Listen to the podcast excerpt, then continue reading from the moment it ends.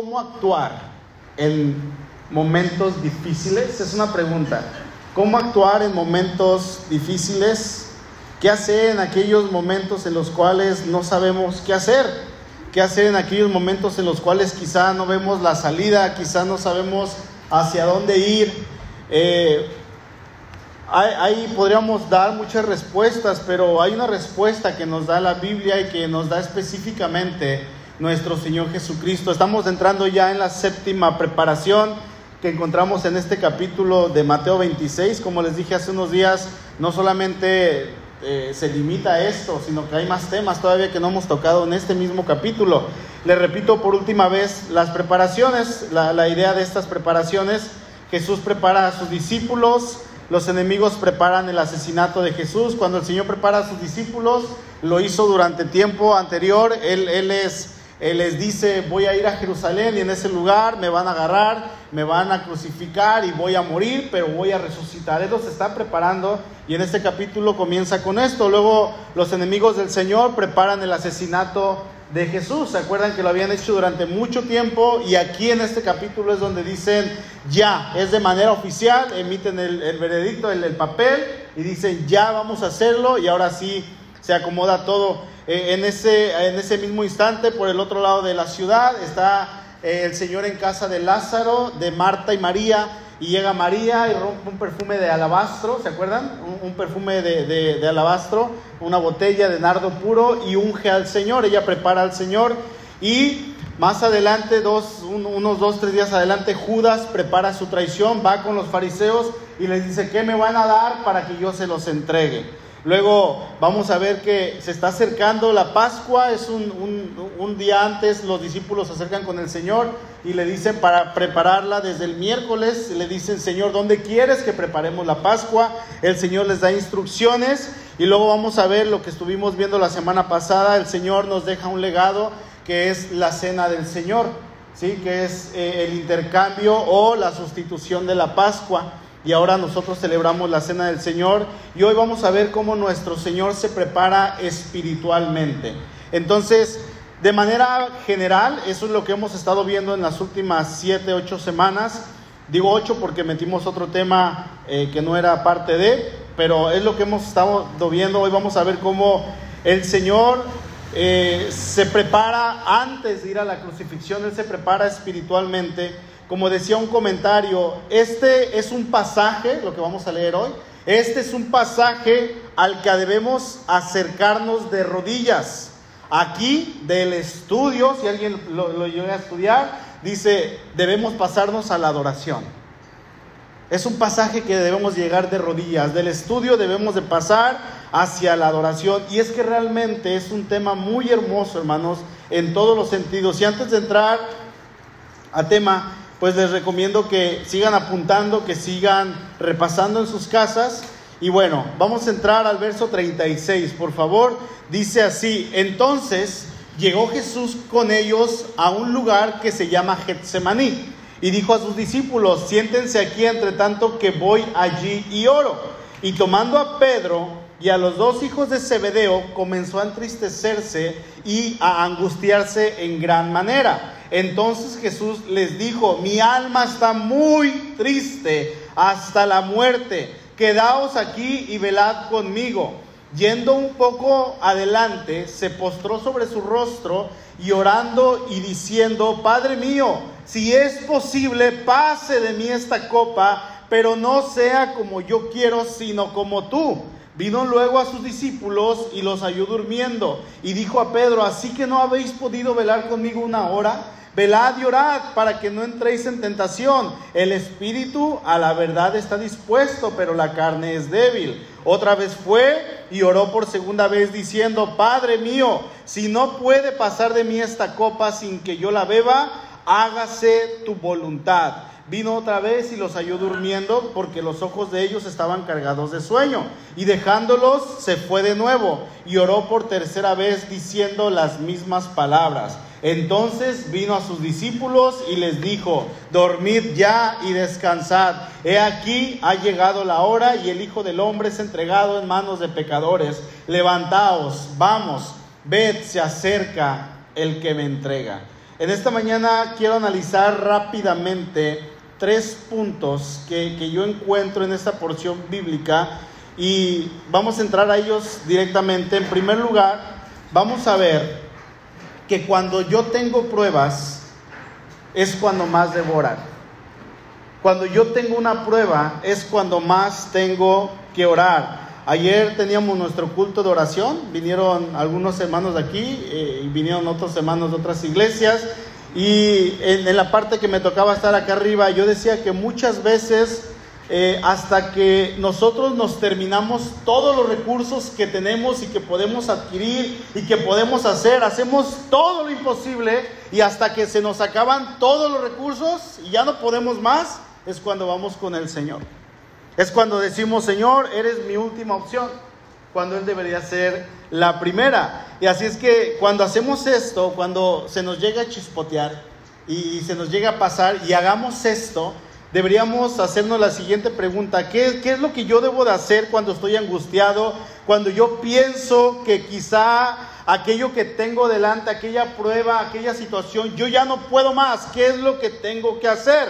Porque lo más común de todo ser humano es tratar de resolver sus problemas con sus propias fuerzas. Como decimos, ¿no? Ráscate o se rasca con sus propias uñas. Es lo que hacemos por lo regular. Sin embargo, no debe de ser así para el cristiano. El cristiano debería de tomar como su primera opción el ir a su Padre y el orar a su Padre.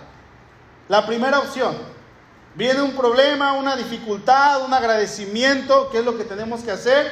Ir con el Padre. Pero cuando estamos pasando específicamente por una prueba, una tribulación, una angustia, eh, una crisis económica, una crisis familiar, un problema con el esposo, problema con los hijos, problema con la esposa, en el trabajo, eh, absolutamente todo. Lo primero que tendríamos que hacer, ¿qué es? Orar, ir con el Padre, ir con el Señor y orar, pero no lo hacemos, no siempre. Y aquí hay algo bien importante y es precisamente la enseñanza que nuestro Señor nos está dejando. ¿Saben qué, hermanos? Dios no nos ha dejado solos. Él vino en carne, Dios se manifestó en carne y dice Juan, vimos su gloria, gloria como del unigénito del Padre, lleno de gracia y de verdad. Y dice más adelante, aquello que tocamos, que palpamos, que vieron nuestros ojos, es el que vino. Dios vino en carne y se fue. Murió, resucitó, se fue, pero ¿saben qué? No nos dejó solos. En primer lugar, él había prometido que al irse de esta tierra, su Padre y Él enviarían el Espíritu Santo. Así es que no tenemos por qué sentirnos solos. Estamos con el Espíritu Santo. Más bien, el Espíritu Santo está con nosotros. Él habita en nosotros. ¿Sí habitan ustedes, hermano, o no? El Espíritu Santo está en usted. Así es que usted no está solo. El Señor Jesús dice, les voy a enviar al consolador. Él los va a consolar para que ustedes estén consolados cuando yo no esté aquí. Ahora, no solamente nos envía el Espíritu Santo, sino que también nos deja su palabra para que en ella nosotros encontremos respuesta, paz, guía, dirección, exhortación, ánimo, consuelo. Y no solamente eso, nos ha dejado una herramienta muy, muy, muy práctica. A mí no me gusta decir que la oración es poderosa, porque el poderoso es Dios. La oración es poderosa, hermano. Es el recurso más poderoso que tenemos. No. Perdónenme, pero no. El poderoso Dios. Y nuestra oración, vamos a Él pidiendo conforme a su voluntad. ¿Sí? El poderoso es Dios, no es la oración, porque si no cualquier eh, borrachito allá afuera o cualquier persona puede orar y va a decir la oración es poderosa. El que responde a la oración es el poderoso. Eso es muy diferente. Entonces nos ha dejado esta herramienta que es muy práctica y es la oración. Y la oración puede tener varios propósitos. Puede ser para tener esa comunión con nuestro Padre, para que nosotros simplemente vayamos y nos relajemos en su presencia, para fortalecer esa relación día a día con Él. La oración nos permite también depender de Dios en todo tiempo. O sea, que la oración fortalece nuestra fe también porque nos hacemos dependientes de fe, nos permite ir ante su presencia para orar a Él, no por medio de algún intermediario. En la hotelería se maneja mucho el término camote, ¿lo han escuchado? Estoy camote, estar camote significa estoy apresurado, estoy presionado, eso significa. Entonces una vez me decía un compañero, y yo le decía, ¿por qué le oras a tal santo y a tal santa y a fulano y a mengano? Y me decía, ay, ay Alberto, me decía, es que, ¿qué tal si Dios está camote? Imagínate tanta gente en el mundo y todos se le acercan y todos le piden, está camote.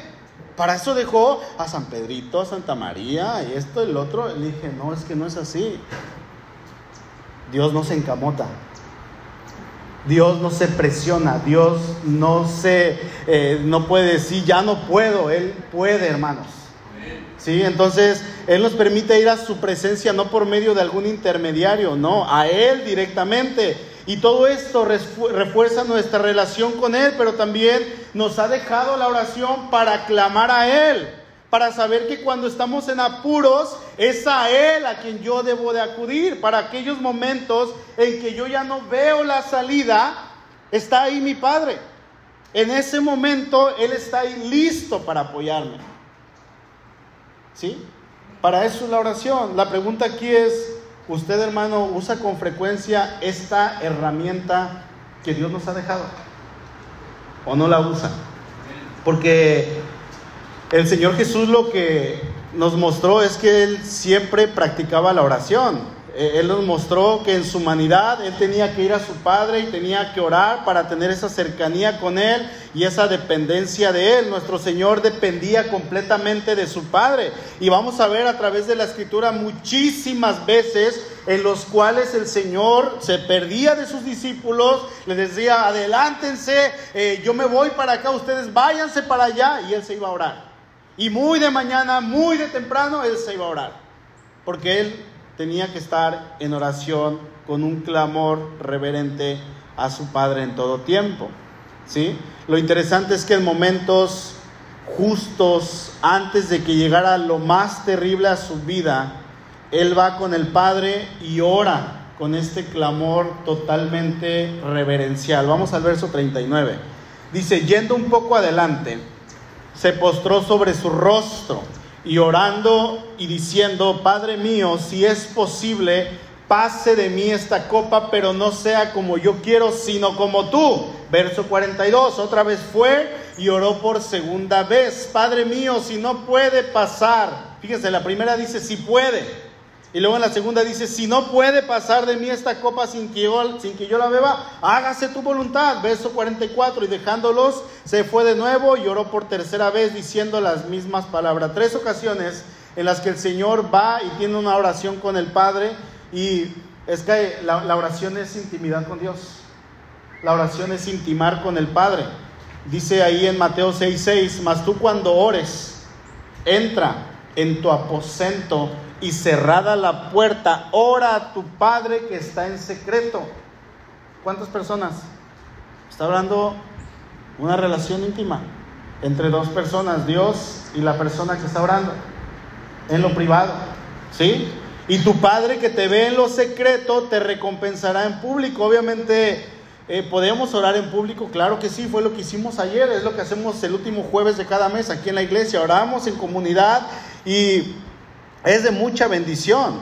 Sí, lo hacemos aquí seguido, pero cada que tengamos oportunidad, el Señor nos dice, y de, hecho deberíamos de guardar un tiempo diario para poder ir en privado, como dice el Señor, ve a tu aposento, ve en secreto, tú solo con tu Padre Celestial, y esa oración que solamente Él está escuchando, que solamente Él sabe y nadie más, Él te la va a recompensar. Es lo que está diciendo el texto. Si nos damos cuenta, el Señor lleva a sus once discípulos, Judas no, porque Judas ya se había ido, los lleva a Getsemaní, al huerto de Getsemaní. Ellos eran su grupo íntimo, pero de estos once, Él deja a ocho a cierta distancia. Los deja ahí a ocho y toma a tres de ellos. Dice el verso 37, y tomando a Pedro y a los dos hijos de Zebedeo comenzó a entristecerse y a angustiarse en gran manera. Entonces Jesús les dijo, mi alma está muy triste hasta la muerte, quedaos aquí y velad conmigo. Se lleva entonces a Pedro, a Jacobo y a Juan. Ahora, aquí hay algo bien interesante, hermanos. Fíjense, el Señor le está abriendo su corazón a estas tres personas. Les está diciendo qué es lo que hay en lo más profundo de su corazón. Yo no sé si usted ha pasado por alguna situación y de repente se le acerca a alguien y le dice, ¿cómo estás? Bien. Te veo algo raro, ¿no? Algún hermano. No, estoy bien. Y no tenemos el valor para abrirnos o no tenemos la confianza para abrirnos o no queremos abrirnos. No, yo, yo que voy a abrir con Johnny, ¿no? Yo no, ¿para qué? ¿Con Félix? No, gracias. Pero de repente hay una persona, ¿no? Que, que de entre las 100 que conozco hay una persona que, con la que yo sí estoy dispuesto a ir y abrirle mi corazón y decirle, ¿sabes qué? Ora por mí, estoy pasando por esto, tengo este problema y este, ya no puedo. Bueno, el Señor aquí a estas tres personas dejó a ocho allá, se trajo a tres, Pedro, Jacobo y Juan, y Él les abre su corazón de lo que Él estaba pasando en este momento, le muestra a ellos cuál era la condición en este preciso momento de tribulación, no a los once, sino a ellos tres solamente. Y les dice, mi alma está muy triste hasta la muerte, estoy afligido, estoy angustiado. Otra versión dice ahí en la NBI, es tal angustia que me invade que me siento morir. Ya no puedo, casi, casi está diciendo eso en su humanidad.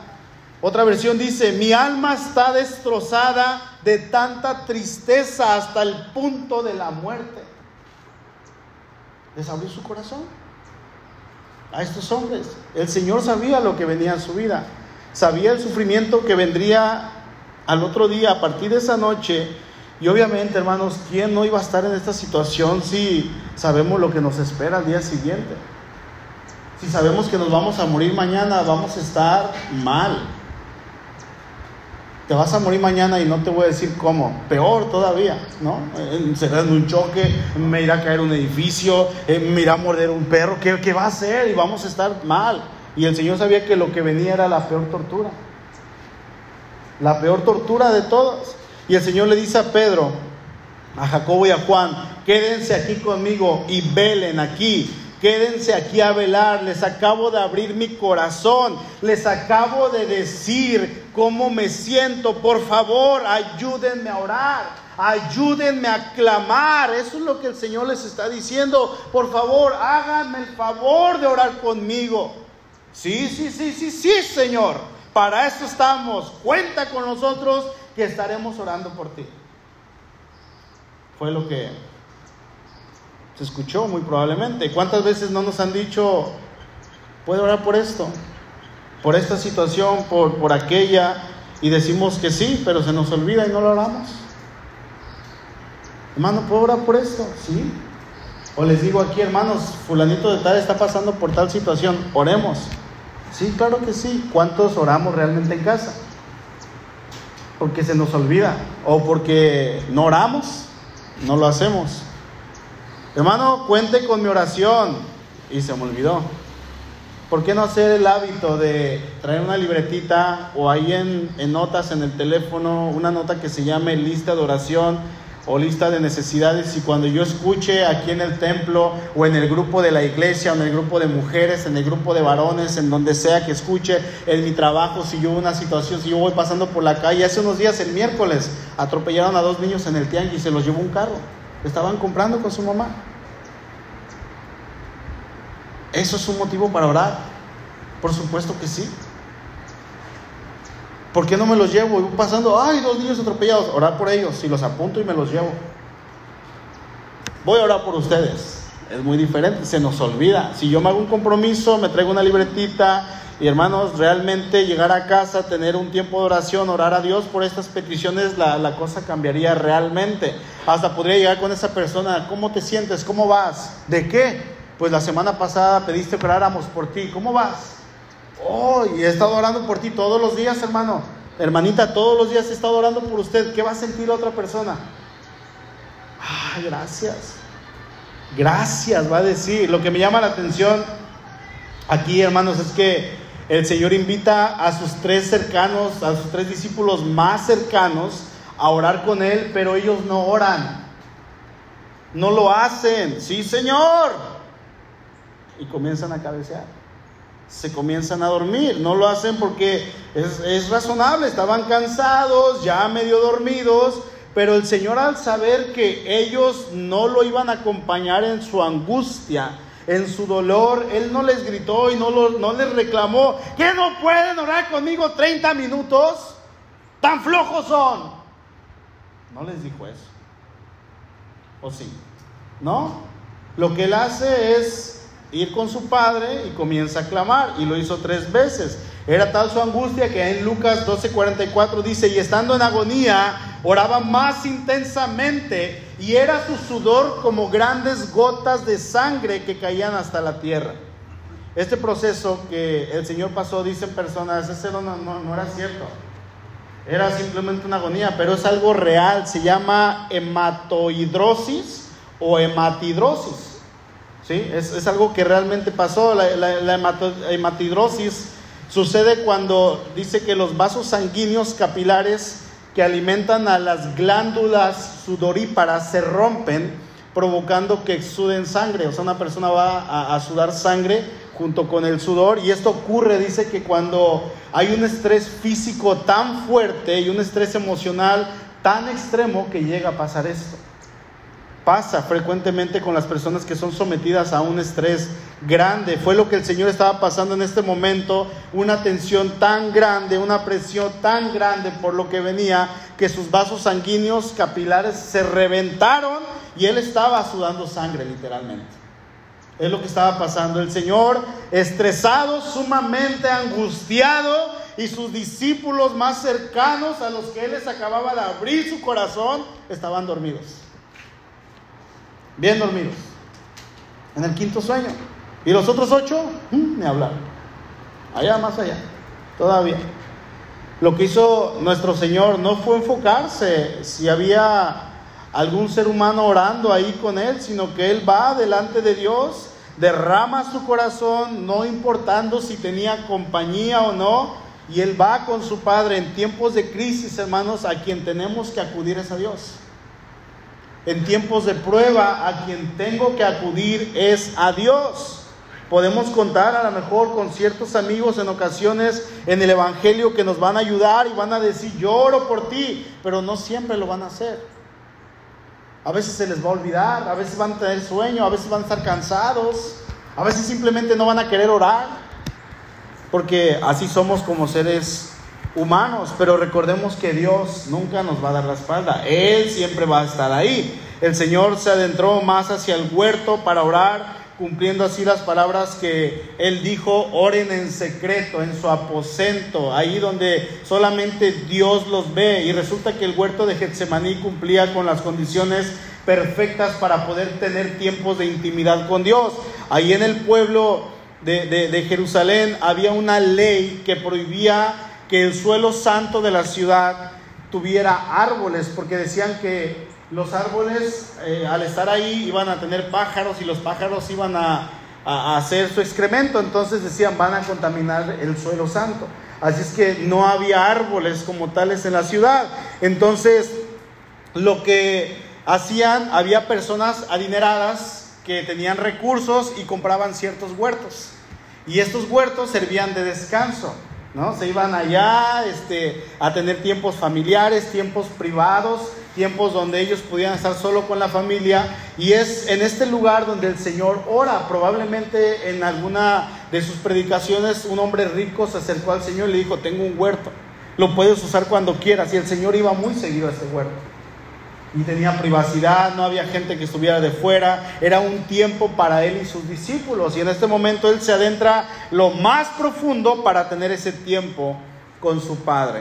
Así es que en ese momento él estaba solo porque sus compañeros de milicia estaban dormidos, pero él tenía la convicción de quién era su padre y sabía que su padre iba a estar ahí para que él estuviera atento a las oraciones de su hijo, al igual que pasa con nosotros. Podemos a lo mejor confiarle ciertas cosas a los hermanos o publicar en el grupo, ayúdenme a orar por esto, pero yo sé que de los 50 que lo leen, a lo mejor 4 o 5 van a orar solamente por mí. Pero si no ora nadie, no me importa. ¿Por qué? Porque yo cuento con alguien que está atento a mí. Amén.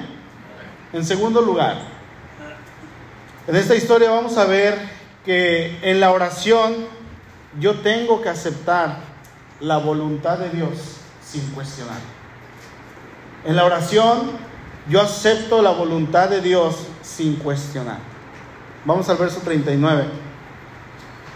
Yendo un poco adelante, se postró sobre su rostro orando y diciendo, Padre mío, si es posible, pase de mí esta copa, pero no sea como yo quiero, sino como tú. Verso 42. Otra vez fue y oró por segunda vez diciendo, Padre mío, si no puede pasar de mí esta copa sin que yo la beba, hágase tu voluntad. Y dice que en la tercera ocasión oró las mismas palabras. Mire hermano, esta porción bíblica es muy importante dentro de la escritura porque vamos a encontrar a nuestro Señor Jesucristo en su momento más difícil de ministerio, justo antes de que comenzara lo que sería lo más difícil de lo difícil. ¿Y saben qué era eso? Aceptar la voluntad de Dios. Aceptar la soberana voluntad de Dios y cumplirla hasta el final. Venía lo difícil. Venía lo realmente difícil. Sabemos que el Señor Jesús sabía cuál era su propósito y aún desde la eternidad lo sabía, pero ahora estaba teniendo una lucha en su humanidad. Recordemos que el Señor tenía las dos naturalezas, la humana, 100% humano, y la divina, 100% Dios. Una lucha en su pensamiento humano, no como Dios, sino como hombre, y no era una tentación, sino era ese pensamiento, repito, en su humanidad, que incluso el ser tentado no es pecado, pero él estaba con una lucha en su mente de saber lo que venía, lo que le esperaba, ese sufrimiento que estaba a punto de pasar. Y el Señor Jesús nos muestra eh, eh, en su humanidad, eh, en este momento, que era 100% un hombre, 100% carne. Pero algo estaba a punto de pasar y era que nuestro Señor iba a aceptar por completo la voluntad de Dios. La plena humanidad de Jesús nos deja ver las emociones que Él tenía, que Él manifiesta, y por el deseo de tener a, su lado tres amigos en ese momento. O sea, los otros ocho quédense aquí, pero vente Juan, vente Pedro y vente Jacobo, vénganse conmigo. Eso nos muestra que, que el Señor venía como ser humano porque Él estaba buscando ese compañerismo en tiempo de crisis. El Señor Jesús eleva tres oraciones al Padre que los tres discípulos probablemente entre sueños pudieron escuchar. ¿Sí? Los escuchan al Señor y el Señor eh, no, hace una repetición ni una mera forma mecánica y rutinaria de orar. Eh, más que nunca el Señor se para frente a Dios y Él desnuda su alma ante el Padre en presencia de sus tres discípulos. Hermanos, fue una prueba real, totalmente real, fue una lucha real, fue una angustia real y al último Él tuvo una victoria real, pero antes de tener esta victoria hubo una gran lucha. Dice el verso 39, Padre mío, le dice, si es posible, pase de mí esta copa, pero no sea como yo quiero, sino como tú. No sea como yo quiero, si es posible, dice él. Una frase condicional que da por sentada la realidad de la premisa, lo que primero dijo, si es posible, ¿sí? Pase de mí esta copa. A veces esta clase condicional se traduce como puesto que, es decir, podríamos decir, Padre mío, puesto que es posible, pase de mí esta copa. O sea, el Señor sentía en ese momento, probablemente en su, humanidad, aquella posibilidad de no ir a la cruz. Sí se puede. Sí se puede que no vaya a la cruz. ¿Sí? Es lo que dice el texto. Pero Él confirma su disposición de cumplir el propósito por el cual vino al mundo. En la agonía de este momento, como en la tentación después del bautismo que es llevado al desierto, ahora el Señor se somete nuevamente a la voluntad del Padre. La copa se refiere a la muerte. Si es posible, dice, que no muera, adelante. Pero no se haga mi voluntad, sino la tuya. ¿Sí? Verso 42. Padre mío, si no puede pasar de mí, ahí dice si no puede. Ya en la primera no dijo esto. Ah, ahora aquí dice, si no puede pasar de mí esta copa sin que yo la beba, hágase tu voluntad. Y en el verso 44 se fue de nuevo y oró por tercera vez diciendo las mismas palabras. En la segunda y en la tercera oración desaparece toda indicación de esa vacilación. Y dice, si no puede pasar de mí esta copa, aquí hay algo interesante. Lo que leemos aquí también es una oración condicional como la primera, que da por sentada la realidad de la premisa. Se puede traducir aquí, puesto que no se puede, ahora es al contrario. Como que hubo la respuesta de Dios, no se puede. Entonces su segunda oración le dice, puesto que no se puede pasar de mí esta copa, y él está poniendo en práctica lo que él había enseñado a sus discípulos en la oración modelo, cuando dijo, Padre nuestro que estás en los cielos, santificado sea tu nombre, venga tu reino, hágase tu voluntad. Él está cumpliendo esto, está aceptando la voluntad de Dios, tanto en el cielo como en la tierra.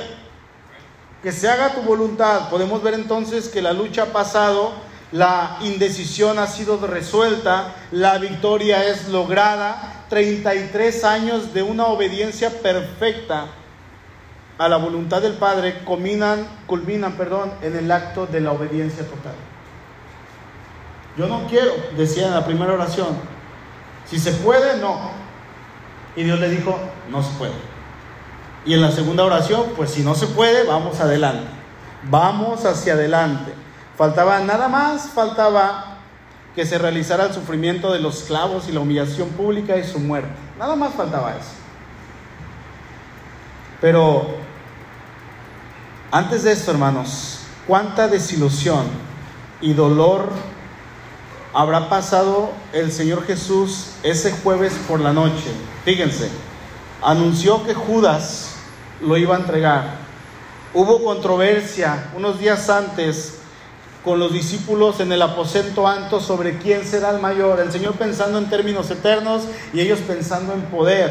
Jesús anuncia la negación de Pedro. Ahora en el huerto los discípulos duermen a pesar de que se les había pedido rogantemente, o no sé si existe esa palabra, pero rogando que lo acompañasen despiertos. Velen conmigo, que es más bien una súplica que un mandato. Jesús los necesitaba y ellos le fallaron al Señor cuánto sufrimiento. La pregunta es que, el Señor hizo, así es que no han podido velar una sola hora conmigo. Realmente no cuento con ustedes, capta la desilusión de Jesús. No lo hicieron una hora, no han podido, es un verbo que se refiere al poder físico. El Señor está diciendo, les faltó la fuerza física. Era levantarse, echarse agüita, moverse, sacudirse y orar. No sentarse a orar. ¿Quién ha orado cansado y sentado? ¿Te duermes? ¿Te duermes? ¿Quién ha orado cansado y acostado? ¿Qué pastillas de para dormir ni que nada? Si o no funciona, hermanos? Touch. Tienes sueño, pues te levantas, te levantas, te lavas la cara, te enjuagas el pelo y te pones a orar de pie. Te cuesta, por supuesto, pero le vas a decir a tu carne, carne, ora.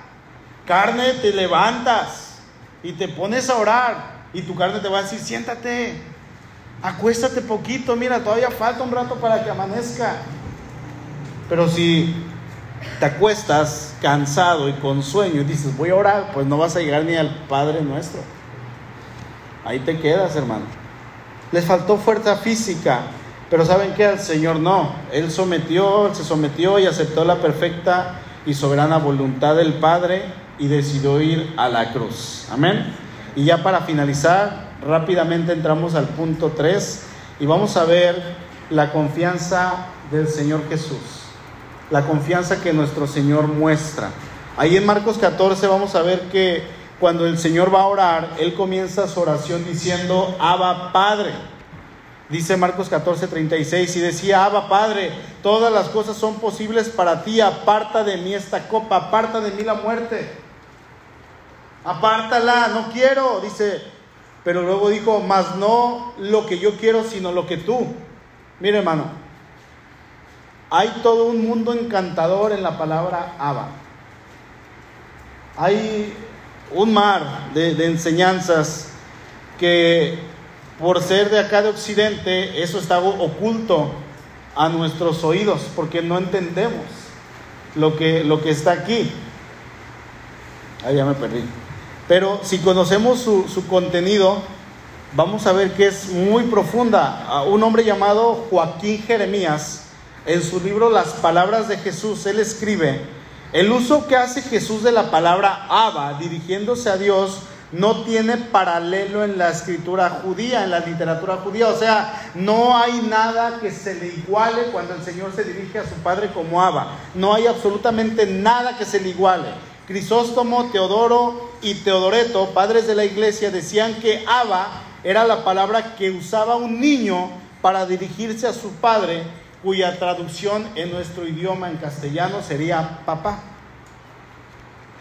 Yo no sé, pero usted, pero cuando mi niña me dice papá, para mí es algo impresionante.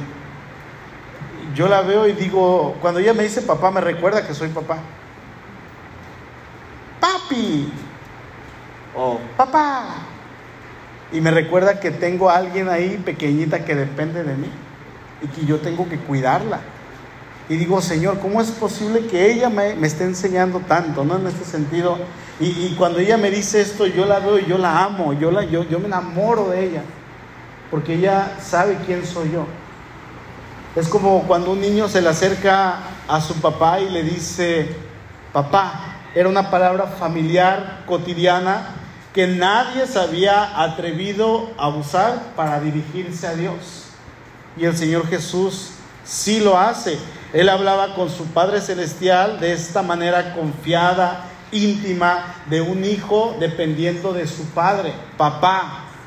Sabemos nosotros, hermanos, qué significa eso, los que tenemos hijos. Así era como hablaba el Señor con, con su Padre, aun cuando estaba con este dolor del lugar hacia donde él se iba a dirigir, aun cuando su única convicción, fíjense, era que Dios lo estaba empujando hacia la cruz.